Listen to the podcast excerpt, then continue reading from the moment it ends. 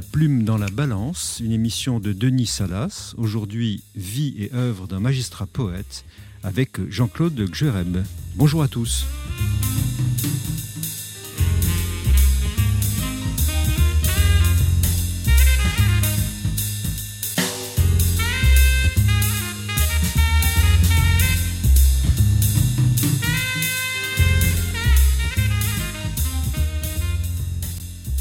Tant que je n'aurai pas trouvé un ordre acceptable, ma vie continuera d'être une exténuante tension. C'est ainsi que Albert Camus répond à René Char en 1955, alors qu'il ne sait pas encore s'il pourra continuer à écrire dans le contexte de la guerre d'Algérie et de la polémique avec les temps modernes.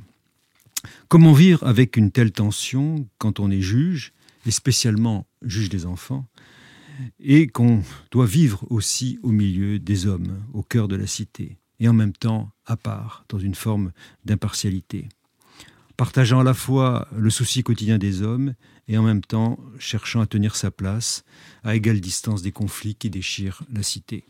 Comment réaliser l'acte de justice et trouver avec soi ou en soi l'ordre acceptable dans Parc Camus qui apaise les tensions des autres et de soi-même. Pour répondre à ces questions, nous recevons un juge des enfants, un ancien juge des enfants et poète. Bonjour Jean-Claude Xureb. Bonjour Denis Salas. Donc nous allons aborder aujourd'hui avec Jean-Claude Xureb son parcours, son parcours euh, professionnel, mais aussi personnel, puisque euh, Jean-Claude Zereb, euh, une des premières rencontres qui vous a marqué, alors que vous étiez né en 1930, encore en Algérie, que vous avez vécu une trentaine d'années, c'est la rencontre avec Camus. Camus, l'enfant de Bellecour, Bellecour, quartier populaire d'Alger que vous connaissez bien puisque vous y avez habité. Euh, comment se passe cette rencontre avec Camus et en particulier cette lecture de Noces qui vous a marqué euh, quand euh, vous l'avez lu? Oui, j'avais 17 ans, j'étais en classe de philo à Alger et j'avais comme camarade de, banc un, garçon dont le père était responsable des services de culture populaire au gouvernement général. Et un jour, il me propose, nous discutions beaucoup de littérature, de poésie, un jour, il me propose d'aller avec sa famille rencontrer Camus à Sidi Madani, où étaient regroupés des, intellectuels venant de France ou d'Algérie. C'était euh, un, ancien hôtel transatlantique qui avait été loué par le gouvernement général pour y accueillir des stagiaires, des écrivains venus de métropole ou d'ailleurs. Donc euh, là, il y avait un rassemblement assez extraordinaire. Mm. il y avait Robles, Mohamed Dib mm. euh, et d'autres, des, romanciers, des écrivains mm. de métropole. Et donc je me suis retrouvé accompagnant cette famille nombreuse qui était mmh. la, famille en question, euh, pour passer une journée, un samedi, à Sidi Madani. Quelle impression vous fait Camus à l'époque? Alors, il rayonnait. Il avait une, euh, euh, comment dirais-je, une aura extraordinaire. C'était l'époque où il, avait écrit L'étranger. Il avait écrit, il avait écrit La Peste. Il revenait des États-Unis. Ah et donc, il, était dans la plus belle forme de, son âge, il était tout mm. jeune. Mm. Et pour moi, c'était un dieu, parce que mm. en classe, nous avions déjà étudié le mythe de Sisyphe, je venais de lire Nos, et j'étais sous le charme. Et, j'étais, la veille de ce, voyage à Sidi Madani, euh, il avait rencontré des étudiants à la fac, mm-hmm. et je m'étais glissé au milieu des ah étudiants plus âgés, et j'avais écouté et bu ses paroles où il répondait à différentes questions sur euh, ses impressions sur les États-Unis, sur Sartre, qu'il identifiait, il disait le ce Diderot du XXe siècle. C'était flatteur. oui, à l'époque, à l'époque, la polémique n'était pas euh, d'actualité. Et notamment, j'avais pris des notes et je souhaitais lui poser quelques questions à Sidi Madani. Et à un moment, il était un peu seul. Je me suis approché. il a très gentiment répondu, aux questions que je lui posais, notamment sur sa relation avec, le, avec la religion chrétienne. Parce que et vous aviez aussi connu Lucien Camus, son frère. Alors, c'est après. C'est après. Après. Et parce que j'ai donc euh, fait une petite carrière au gouvernement général. J'étais entré au contrôle général de la sécurité sociale. Et Lucien Camus, le frère aîné d'Albert, était responsable du service contentieux de la caisse de sécurité sociale Figure du port d'Alger. Figure qui est resté dans l'ombre de Camus, mais que vous avez éclairé pour nous. Complètement. Et alors, euh, il y avait une ressemblance extraordinaire Ah oui. entre les deux frères, si ce n'est qu'il était plus mince et plus émacié. Et naturellement, euh, il m'a parlé de son frère, et je suis retourné plusieurs fois, soi-disant pour euh, contrôler la caisse de sécurité sociale, mais surtout pour pouvoir euh, bavarder avec Lucien. Et il m'a raconté quelques Et le profil psychologique de Lucien, c'était un Alors c'était il était d'une modestie, modestie absolue, absolue. absolue, à tel point que je l'ai rencontré alors euh, dans les années 80 à, dans le palais de justice d'Avignon. Ah oui, par la suite, quand vous étiez juge à Avignon, voilà. président d'Avignon, Je l'aperçois dans la 80. salle des pas perdus. Je lui dis Mm. Lucien Camus, qu'est-ce que vous faites là? Il me dit bien, je suis responsable d'un service de sécurité sociale à, à- Mm. à Orange, non à, non, à Cavaillon, et je viens pour traiter quelques affaires. Et donc je lui dis mais venez, venez me voir. Il me répond je n'oserai jamais franchir la porte de votre bureau. Oui, donc, ce qui signale Non, son, son Son humilité, humilité. Je lui ai proposé d'aller rencontrer Charles, qui ne le connaissait pas. Alors, venons justement Voilà. en à, à René Char, qui est, euh, vous le rencontrez pour la première fois en 1962, vous vous dites son ami, il décède en 1988. Euh, co- comment se noue cette relation entre vous et René Char? Alors, euh, c'est Camus qui a été l'intermédiaire. Euh, je- plusieurs années de suite, euh, nous allions faire avec mon épouse et mes jeunes enfants un pèlerinage à l'île-sur-Sorgue. Et m- ma femme, en 62, me dit, écoute, il faut aller le voir. Oui. Et elle a pris- obtenu l'adresse par la libraire du- de l'île-sur-Sorgue et nous sommes montés. Il nous a a ouvert ses bras, il nous a reçus d'une façon merveilleuse, il nous a offert à Vous boire. venez de la part de Camus, Alors, entre j'ai tout de guillemets. suite dit, Ouais, ouais. j'ai rencontré Camus quand j'avais 17 ans, ce cher Albert. Et alors, Il était décédé depuis peu de temps. Depuis peu de temps, oui, parce que c'était en 62, ouais. quand Albert étant mort en 60, janvier 61. Donc, euh, ça a été vraiment le, Et de là est née une amitié est entre vous et Char. Me voir, revenez me voir. Donc, euh, pendant le temps où j'étais encore euh, juge à Avignon, j'allais le voir. Puis Mm. à Paris, euh, donc nous avons correspondu pendant l'époque où j'étais à Paris. Et quand il a su que j'étais revenu, il a dit à des amis Le bon juge est de retour à Avignon. Donc, euh, je, je suis retourné le Et voir. cette relation est une relation. euh, com- comment vous situez la poésie dans votre relation à tous deux? Alors, je ne lui ai pas dit que je Ah. que j'écrivais, Mhm. parce que je voulais pas avoir l'air d'aller chercher son, Ouais, Son, approbation. son approbation. Ou- oui. Et j'étais très respectueux de, de toutes euh, ses opinions, je- parce que je savais combien il était susceptible. Euh, Donc, euh, euh, donc René Char, bon, euh, est, un, le grand poète que l'on connaît et il vous a connu et vous, a, avez une, cette relation avec lui. Mais on va parler maintenant de votre, votre fonction de juge des enfants, qui n'est pas sans lien avec ce qu'on vient de dire, puisque vous avez été 30 ans, au bout du compte, J'ai été dans les fonctions, dans les fonctions judiciaires, judiciaires. dont 18 dont ans, 18 ans dans les fonctions de juge des enfants. Et vous dites, je n'étais pas fait pour être juge. euh, euh, au départ, pour Je vous, c'était pas, vocation, pas votre vocation. Et Alors, pas plus que la vocation du droit. on va pas reprendre votre Ouais, parcours ouais. euh, droit et Oui, formation qu'on- on pourra dire par ailleurs, mais peut-être aujourd'hui, quel bilan vous, vous tirez de, cette, de ce parcours de 18 années de fonction de juge des enfants?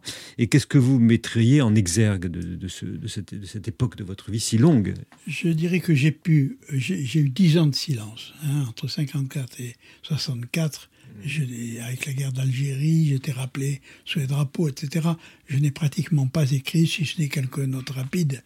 Et donc j'ai recommencé vraiment à écrire à partir du moment où j'ai été nommé juge des enfants à Avignon. Pour quelle raison À ce moment-là, vous vous êtes remis Alors j'étais en tant qu'homme en accord avec ce que je faisais comme magistrat, ce qui est essentiel. Auparavant j'avais fait un court passage au parquet, mais ça ne m'allait pas du tout parce qu'il y avait un décalage insupportable entre ce que j'étais obligé de requérir et mon opinion personnelle, ce que je n'ai pas rencontré comme juge. Cet équilibre euh, professionnel et, et personnel a ouvert euh, la porte à une, action, une activité poétique. C'est mystérieux. L'écriture. Je me suis le constat. d'écriture s'est rendue. euh, J'ai pu me remettre à écrire, ce qui était euh, absolument euh, Mais auparavant, vous avez tout de même écrit un certain oui, j'ai écrit. texte. Hein, J'avais écrit quand j'étais étudiant. Le, prix. Euh, le prix Lélian. Euh, voilà, vous l'avez eu dès les années 50, en 53. Donc c'était l'écriture poétique était quand même très très présente. Euh, j'ai rencontré beaucoup de gens aussi à cette époque qui écrivaient, mm. dont Albert Bensoussan, dont j'ai publié le premier poème. J'avais fait une petite revue. Mm. Donc j'étais naturellement attiré par par la poésie depuis l'enfance. Et... vous avez pu mener de front euh, cette, euh, cette euh, activité d'écriture poétique et cette activité aussi de magistrat très militant. À l'époque, juge des enfants, c'était quand même une activité militante. Oui, je me suis totalement impliqué dans cette fonction. Totalement, oui. Et, j'ai été responsable de l'association des magistrats de la jeunesse. J'étais à des congrès à l'étranger. Enfin, je me suis impliqué totalement dans, ses fonctions, tout en étant au syndicat de la magistrature, mhm. ce que supportaient mal certains collègues, disant on ne peut pas militer dans deux endroits à la fois. Et pour moi, c'était au contraire le moyen de faire passer par l'association des magistrats de la jeunesse des idées que je voulais défendre en, tant que syndicat. La dimension de révolte euh, est importante chez vous. Tout à fait, mais ça remonte très loin. Ça remonte. Euh, si vous voulez, j'ai assisté à des actes, à des scènes d'humiliation de mon propre père, qui était qui était pompiste, qui était un ouvrier, un employé de la société de pétrole Shell, et donc euh, j'avais quelque chose à réparer de ah ce côté-là. Et donc il y avait cette révolte en moi. Euh, je ne supportais pas l'injustice, je, ne supportais pas. L'injustice vous était insupportable. Absolument. Et puis l'humiliation des pauvres. L'humiliation des pauvres. Voilà, j'appartenais à une famille très modeste et hmm. c'était insupportable. Et j'ai vu dans la magistrature un moyen peut-être de réparer. Ah, précisément, vous, ne supportez pas quand une jeune fille euh, est déclarée incurable par un, de vos collègues, euh, euh, à Avignon, je pense, à Paris. à Paris. vous étiez en fonction après, vous ne supportez pas cette, cette, ce diagnostic d'incurabilité de, méprisant à l'égard de ces jeunes. Et vous, et vous reprenez le dossier pour restituer une parole qui va la structurer dans son, dans son évolution. On voit là l'homme révolté par rapport à. Oui, la demande d'équipe éducative d'ailleurs avec Qu'avait décidé le juge il, avait, il avait décidé un non-lieu, estimant que cette, cette mineure était irrécupérable. Il l'avait écrit dans sa décision. Donc elle portait ça comme une condamnation à mort. Et l'équipe éducative que avec laquelle j'avais l'habitude de travailler m'a dit reprenez, il faut que vous revoyiez cette fille, autrement elle est perdue, elle ne peut plus rien entendre. Et donc c'est ce que j'ai essayé de faire. Euh, en la revoyant. Euh, Il y a une parole destructrice et un écrit et, une parole. Euh, C'est là où j'ai mesuré le pouvoir destructeur ou reconstructeur. reconstructeur. de la parole, ah, plus encore que je ne l'avais fait jusque-là exemple fort. Et, puis alors, jusqu'où peut aller le juge dans sa relation avec, euh, avec les, les, mineurs, en l'occurrence? Jusqu'où peut aller l'empathie euh, Alors euh, là, j'ai eu des expériences diverses et j'ai mesuré que on, on ne choisissait pas la position où nous mettait le mineur. Mmh. Et j'ai eu plusieurs cas, de, particulièrement de jeunes filles, qui m'avaient pris pour leur père mmh. et attendaient de moi des attitudes paternelles. Mhm. Alors que je ne voulais pas jouer ce rôle, mais elles m'y ont carrément contraint mhm. par leur attitude.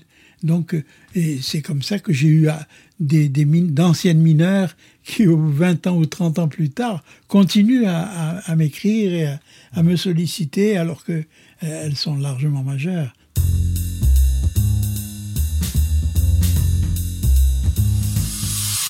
Ce rôle de substitut paternel, à l'égard des, mineurs. Euh, on le retrouve aussi euh, à travers la révolte, euh, quand des prostituées étaient incarcérées par la police à Saint-Lazare, vous êtes révolté là aussi. Vous n'avez pas supporté cette, une décision arbitraire. arbitraire, illégale. Et quand j'ai essayé de faire prévaloir cette illégalité, personne n'a voulu entendre. Ça se faisait comme ça depuis toujours, me disait-on. C'est encore la révolte contre l'injustice, dont le juge est porteur, en Tout quelque à sorte. Fait que des, que des juges et des policiers acceptent de faire abstraction de la loi euh, sous prétexte d'être utile. Enfin, c'était pas très clair comme motivation. Euh, j'ai pas supporté. Et je me suis heurté au, silence de toute la hiérarchie. Personne n'a voulu intervenir dans cette affaire. Et là, votre révolte s'adresse à la presse. Euh, elle essaie de trouver un écho dans l'opinion publique afin de faire plier cet arbitraire. Notamment, ça a duré un combat qui a duré plusieurs années. Oui, oui. Disons, oui, plus d'un an, plus d'un an en effet c'était à l'époque 73, 74, au moment de la révolte des prostituées. C'est ça qu'on a oublié aujourd'hui, mais qu'il faut rappeler. Parce que elles occupaient les églises. Euh, elles étaient en, quelque sorte euh, incarcérées pendant une, durée indéterminée euh, dans, la prison de, Saint-Lazare, sous prétexte des mineurs. des mineurs. absolument, sous prétexte de mesures prophylactiques, voilà. vaccinateurs. Et en fait, c'était l'arbitraire le, le plus total, sans du tout que le judiciaire intervienne en quoi que ce soit. Et vous avez tiré la sonnette d'alarme avec plusieurs d'autres de vos collègues pour tenter d'arrêter c'est tout, à fait. C'était un moment, un moment dans votre parcours à Paris en particulier très important. Très important, et à tel point que j'ai même été menacé de poursuites euh, professionnelles pour euh, avoir trahi le secret professionnel mm. en publiant sous anonymat, naturellement, des, cas de, mineurs qui avaient été détenus 10 mm. jours, 15 jours, 3 semaines dans ce centre de, détention arbitraire. Mm. Pourquoi dites-vous que le juge des enfants est un métier implacable? Exerce un métier implacable. Implacable parce qu'il est dur et que, comme tout ce qui est implacable, euh, on, est obligé de subir. Euh, c'est très très difficile. Et j'ai écrit un texte d'ailleurs pour dénoncer la difficulté du, métier. Je peut-être peut lisez-le. Vous le lire. Oui. Il est extrait de quel, de quel recueil? Alors, je vais le retrouver. Il est extrait de Gîte du sang c'est Métier d'homme. Métier d'homme.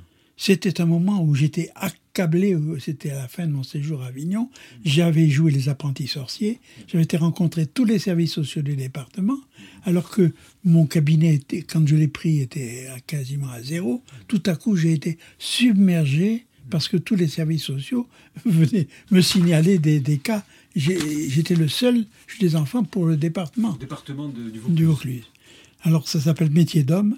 Homme, femmes, enfants, déversent sur les quais en folie leur charge d'immondices. Foin des cœurs et des narines sensibles pour les éboueurs rémunérés du destin. Une tâche précise est assignée empêcher la contagion de la vermine sur les avenues offertes aux promeneurs endimanchés. La moindre défaillance offusquerait les regards. À d'autres, le scalpel doré des autopsies dans des lieux aseptisés.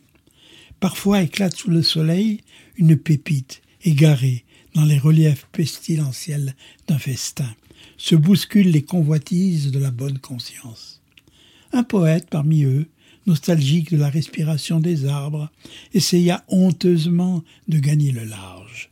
Sa barque prenant eau de toutes parts, il fut aisé d'appréhender ce contrebandier naïf que menaçait la, famine. Insidieusement, on loua son scrupule.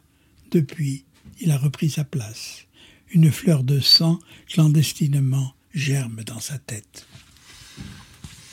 Il y a tous les paradoxes de la, et les contradictions de la fonction du, juge des enfants. Il était absolument euh, submergé et épuisé par, d'avoir déclenché ce, hmm. mouvement de, vers mon cabinet. Et en même temps, une étincelle de, de, vie traverse cette marée d'immondice. J'avais euh, envie de, par moments de crier pitié, pitié, ça suffit, je ne hmm. peux plus. Hmm. Mais il fallait continuer. Ce poème a été écrit euh, postérieurement ou au même moment Il a été écrit à, la fin de mon séjour, premier séjour à Avignon en 70, 71. Et je suis parti à Paris en 73. Là, j'ai respiré. Parce que les cabinets parisiens étaient quand même moins chargés que celui que j'avais eu à Avignon. Jusqu'où peut aller le juge des enfants dans cette, dans cette empathie euh, Un collègue, un de vos collègues juge des enfants, euh, euh, Robert Adam, qui a invité pour son pot de départ à l'occasion de sa retraite toutes les familles du département, il habite Roubaix, pour en quelque sorte clôturer son, son parcours. Qu'est-ce que vous pensez de cette initiative, cette paternité illimitée en quelque sorte, ou une empathie plutôt sympathique? Qu'est-ce que vous pensez de A priori, ça paraît sympathique, mais j'ai mis quelques réserves parce que, bon, toutes ces familles n'ont pas donné un avis. C'est l'intervention judiciaire d'abord. Hein. Le juge est là pour, euh, parce que on signale. Et les gens savent bien que ça vient de telle assistante, de tel service. Hmm. Donc, euh, au départ, euh, c'est pas celui qu'on accueille à bras ouverts, le juge. Mhm. Alors après, bon, les choses peuvent, la confiance peut s'instaurer, mais de là à inviter les familles à, partager un pot de départ avec le juge, mhm. ça me paraît un peu excessif. Mhm. Alors que de votre part, euh, euh, vous êtes allé loin, disons-le, avec certaines, certaines mineures. Racontez-nous quelques exemples de, de, ces, de cette relation que vous avez nouée avec certaines mineures. Eh bien, je pense à une jeune fille souvent, ça, a été des destins terribles, tragiques. Hmm. Et cette jeune fille était la fille d'une prostituée et d'un grand escroc, escroc de grande classe qui avait euh, escroqué 40 millions à, à, Louis de Funès. Hmm. Donc cette fille avait connu les palaces de la Côte d'Azur et les bouibouis les plus infâmes. Hmm. Et elle avait eu une expérience. Euh, elle ne connaissait pas sa mère totalement bousculé de, lieu en lieu, recherché par la police, etc.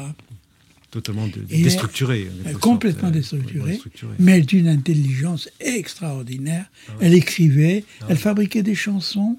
Et alors, euh, elle, je l'avais placée, euh, faute de, de solutions adaptées au départ. Je l'avais mise au bon pasteur, mais ça n'a pas pu durer. Après, je l'avais mise dans un foyer, après Toulon. Même chose. Finalement, je l'avais confié à un éducateur de service d'AMO qui l'avait mis dans une famille d'accueil. Mais vous la receviez pendant, euh, Alors, je la vos vacances régulièrement. Euh, ah, et euh, aux vacances, l'éducateur m'a dit ce serait bien si vous pouviez la prendre. Ah oui, c'est intéressant. Alors nous la recevons à Valérag. Hmm. C'était extraordinaire. Un ouragan, j'imagine. Elle était très intelligente. Elle nous déclamait des monologues qu'elle composait. Et elle avait apporté un bouquet de, fleurs des champs à, ma femme, hmm. qui nous avait beaucoup hmm. touchés. Hmm. Et à la fin, on lui a demandé Qu'est-ce que tu penses de ce séjour? Elle avait dit Ça me dégoûte. Ça ah voulait dire qu'elle n'avait jamais connu un milieu familial et que nous voir avec nos enfants dans cette maison. Ah, Pour elle, c'était insupportable. En même temps, elle, trouvait ça merveilleux, mais insupportable. ce qu'elle avait raté, en quelque sorte, dans son enfance, elle le retrouvait là, euh, c'était Après ça, donc, elle a, elle a rencontré un hmm. hippie qui hmm. fabriquait des sacs de cuir en Ardèche. Hmm. Elle a eu deux enfants et elle était prise en charge par une famille d'accueil du nord du Vaucluse par l'intermédiaire de cet éducateur. Et un jour, elle, elle a déposé les deux enfants chez la nourrice, et on a retrouvé son corps sur la voie ferrée. Voilà, ça s'appelle, ce, ce, poème que j'ai écrit dans les années 70 s'appelle La jeune fille au bouquet. Je revois cette adolescente qui fringuait ses refus et ses échecs avec la superbe d'une intelligence musicienne. Comment apaiser son intraitable rébellion d'enfants écartelés. Nulle part de bonheur respirable quand aussi est dans sa tête l'obsédant balancier d'une machine à carder les laines de la mort. Le convoi d'enfer est passé, un corps disloqué sur le ballast, dénude enfin ses plaies inguérissables. Elle s'avance, un bouquet de fleurs des champs à la main, vers l'insoutenable fête. Et chaque fleur poignarde la lumière chaque fleur poignard de la lumière. Il y a, il y a à la fois la, la violence qu'elle ressent elle-même, confrontée à cette famille qu'elle aurait peut-être voulu avoir, et, et, en, et, en, même temps euh, euh, l'offrande du bouquet qui signale à quel point euh, elle était touchée par, votre, votre, votre geste. On a là. Alors, cette implication vis-à-vis de, ce genre de, de, de jeune fille, est-ce que chez vous c'était habituel? Non, euh, c'est heureusement, ça a été assez rare parce que c'est insupportable au bout du compte. Et parce que ça vous est arrivé combien de fois dans votre parcours oh, professionnel Deux ou trois fois, pas plus. Parce que euh, ce sont des cas où les jeunes essaient de vraiment de s'insérer dans la famille, s'imposer presque dans la famille. Il faut faire attention.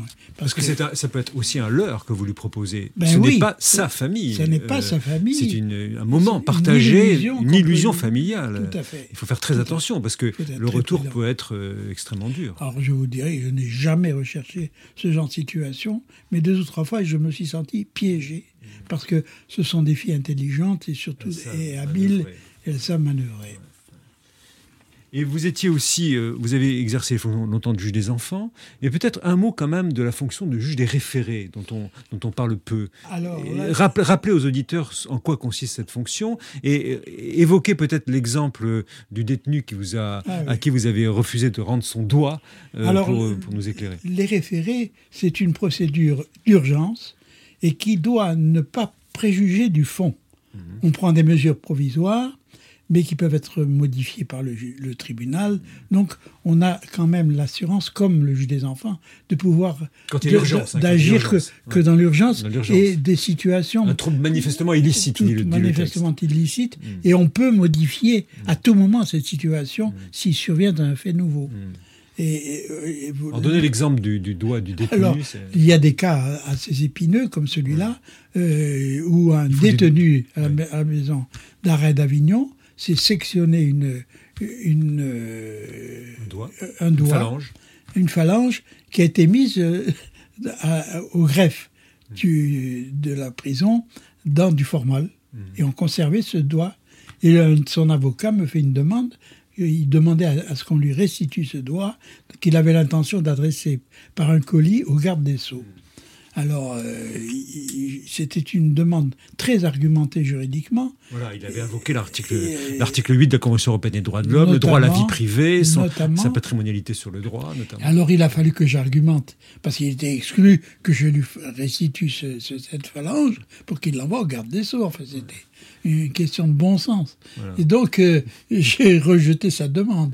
Et ça a donné lieu à... Un article fameux, à l'époque, un, un, doigt de droit et deux doigts de bon sens, qui avait été formulé comme ça. Donc le bon sens, parfois, tempère les aspérités du droit, euh, pour le coup. Et Dieu sait, c'est le droit pesé lourd dans cette affaire-là.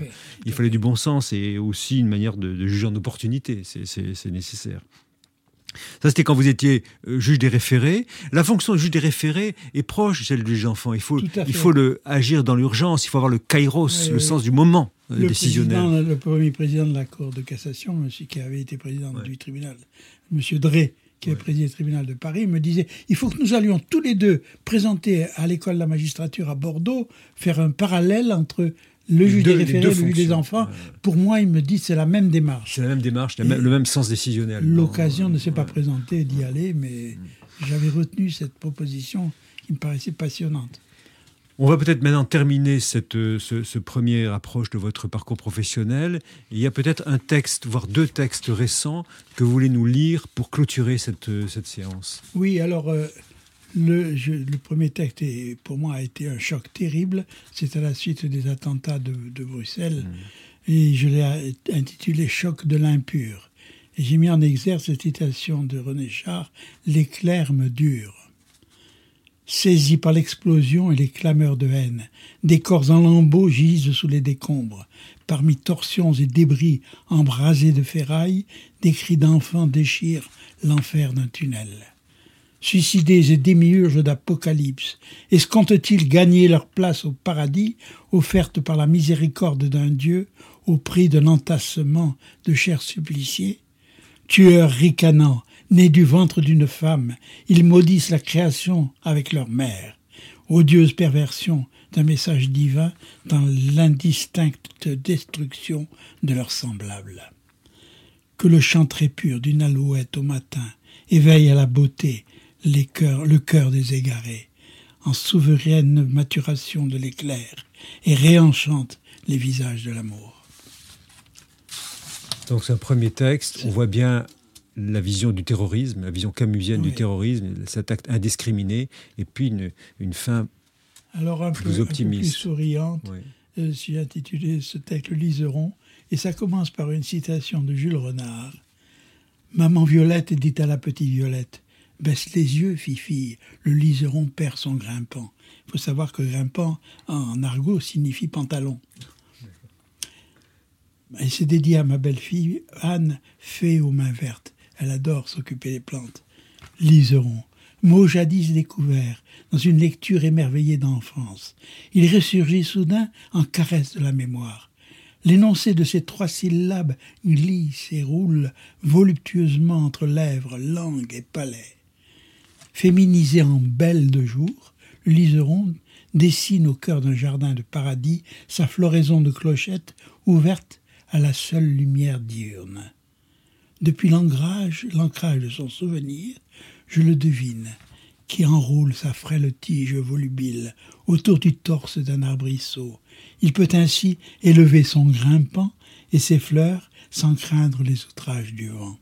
C'est en lisant, dit-on, qu'on devient liseron.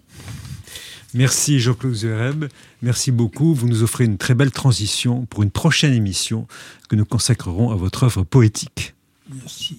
Je vous rappelle que vous écoutez Amicus Radio, l'émission La plume dans la balance, qui s'intéresse aujourd'hui au magistrat poète Jean-Claude de Xuereb. Vous retrouvez toutes ces références sur notre site internet amicusradio.net à la page de notre émission La plume dans la balance. Une émission préparée avec l'aide d'Élodie Poncé, avec la technique Arnaud Dumanois. N'oubliez pas de vous abonner à cette émission et à nous suivre sur les réseaux sociaux.